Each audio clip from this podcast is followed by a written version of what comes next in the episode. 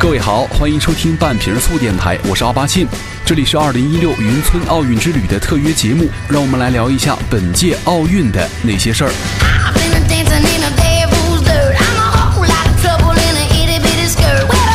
在今天早上的七点钟啊，流窜在各种娱乐版和新闻版里的里约奥运会啊，终于开幕了。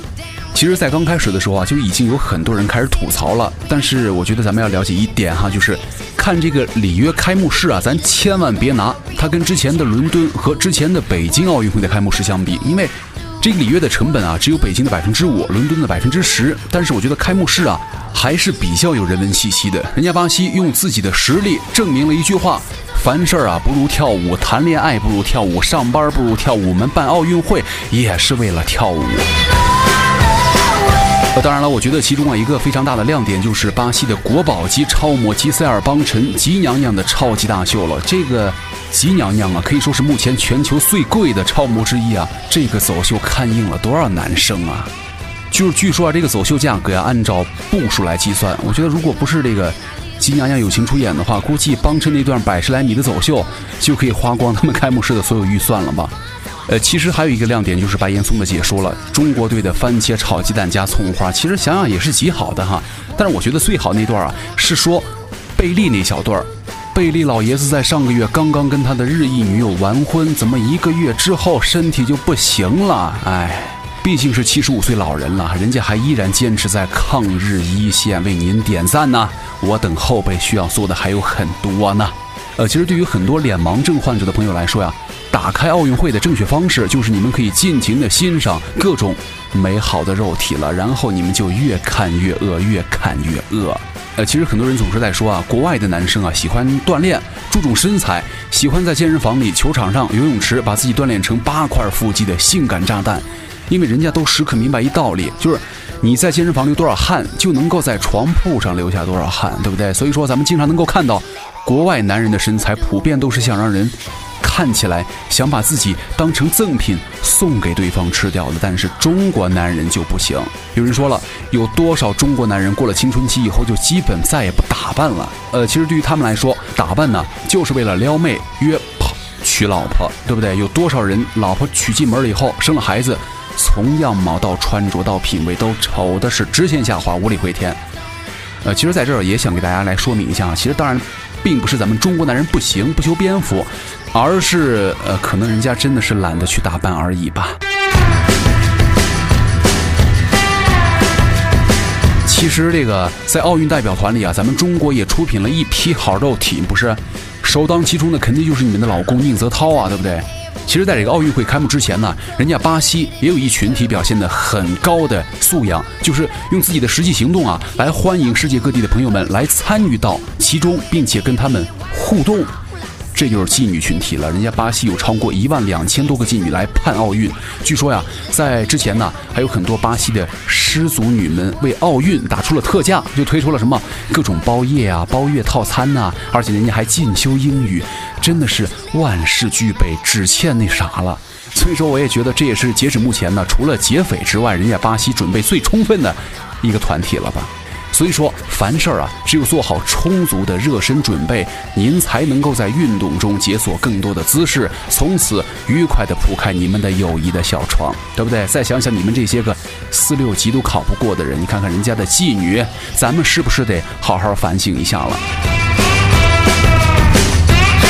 扯了这么多，咱们接下来的重头戏来了，就是金牌首金啊！现在奥运会已经开始了，而且。这个每年的奥运会啊，首金都是非常引人注目的。从咱们中国的徐海峰老师开始，每一个首金获得者啊，其实都是实力和运气于一身。其实咱们中国人呢，很讲究这个第一枚、第一个、第一次，对不对？这个东西呢，第一个跟第十个它是不一样的，第一次呢跟第十次肯定是有差别的，对不对？就像你们高中的时候，你们老师不停跟你说的，孩子们呢，咱们这高中啊。三年了，紧一紧，到了大学你们就松了，一样的道理。咱们再回头想一下，每当你紧张的时候，你紧的时候才是你最难忘的时候。咱们再说回这个奥运首金哈，其实从国家到地方，从基金会到赞助商，首金选手啊集万千宠爱于一身，收获了不菲的奖励。这一点一定是让很多其他项目的金牌选手非常羡慕的。那很多人就问了，为什么这个首金这么厉害，那首银呃首枚银牌呢？这个咱们今天哎这个生理问题咱们先不谈哈，那咱们就来说一说这个首金它到底有多少奖励。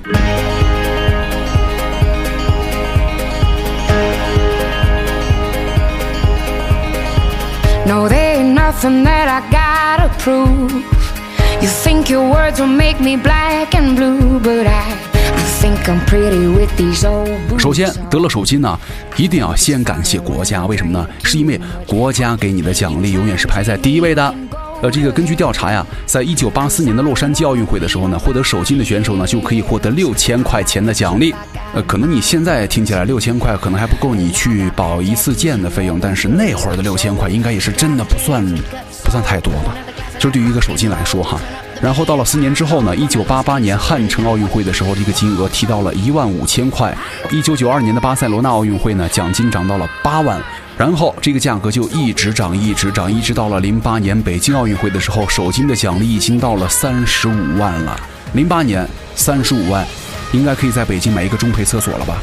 呃，然后在二零一二年的伦敦呢，首金的钱就涨到了五十万。好，到这儿呢，国家的账咱们就基本理完了。其实啊，这个说实在的，体育运动员们平时训练也好，比赛也罢，真的是非常辛苦。能够有资格代表国家呀，去给咱们争门面，已经很不容易了。然后呢，把其他选手再比下去，获得全世界第一，就更不容易了。所以说，我觉得国家给点奖励也是理所当然的哈，可以接受。毕竟是选了一大波头牌去跟外面的其他国家的头牌去比赛，比谁的活好。那我的活这么好的话，奖我点钱也是可以理解的嘛。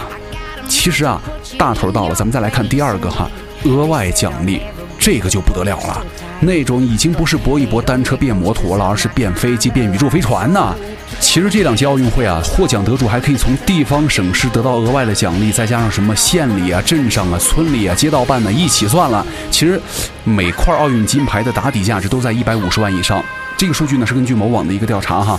所以说了，各位，咱们还真的以为那些个奥运健将们一看。自己得了金牌，当时瘫倒在地，又哭又叫，感谢天，感谢地，感谢命运让我们相遇。自从有了你，生活变得更加美丽。我要唱《还珠格格》了，你以为人家哭是怎么回事啊？高兴啊，各位，真的高兴啊！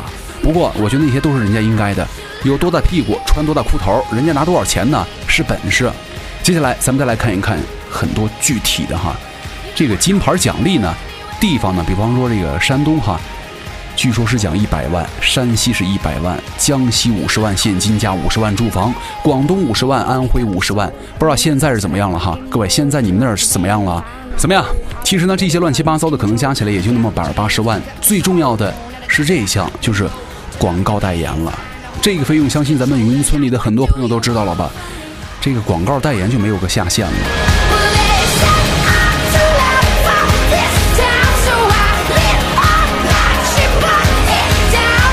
其实咱们中国呀，不是有句古话吗？叫做“别人家的饭更香，隔壁家的嫂子更好”嘛，对不对？很多朋友就想了解一下国外的运动员们的首金奖牌的奖励是多少呢？以咱们当年北京奥运会为例子哈，新加坡冠军奖金是六十万美金，泰国三十万美金，澳大利亚十三万美金，美国十七点七万美金，日本两点九万美金。呃，这儿呢还有一个很有意思的调查，就是说咱们历届啊中国奥运代表团冠军星座的排行榜。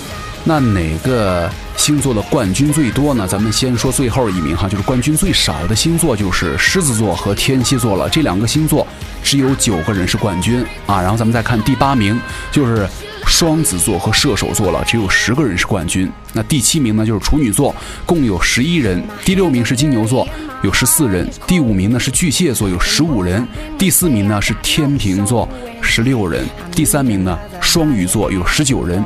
第二名来了，是白羊座和水瓶座，有二十人。获得奥运会冠军最多的星座就是第一名，摩羯座，他们有二十三个人。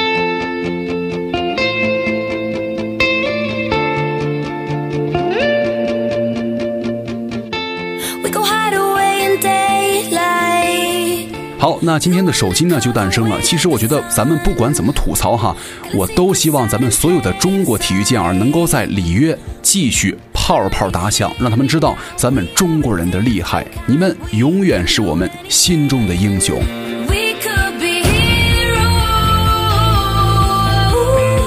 本期二零一六云村奥运之旅特约节目到这就结束了，请大家继续关注网易云音乐，也继续关注我们半瓶醋电台。我是奥巴庆，我们下期再见。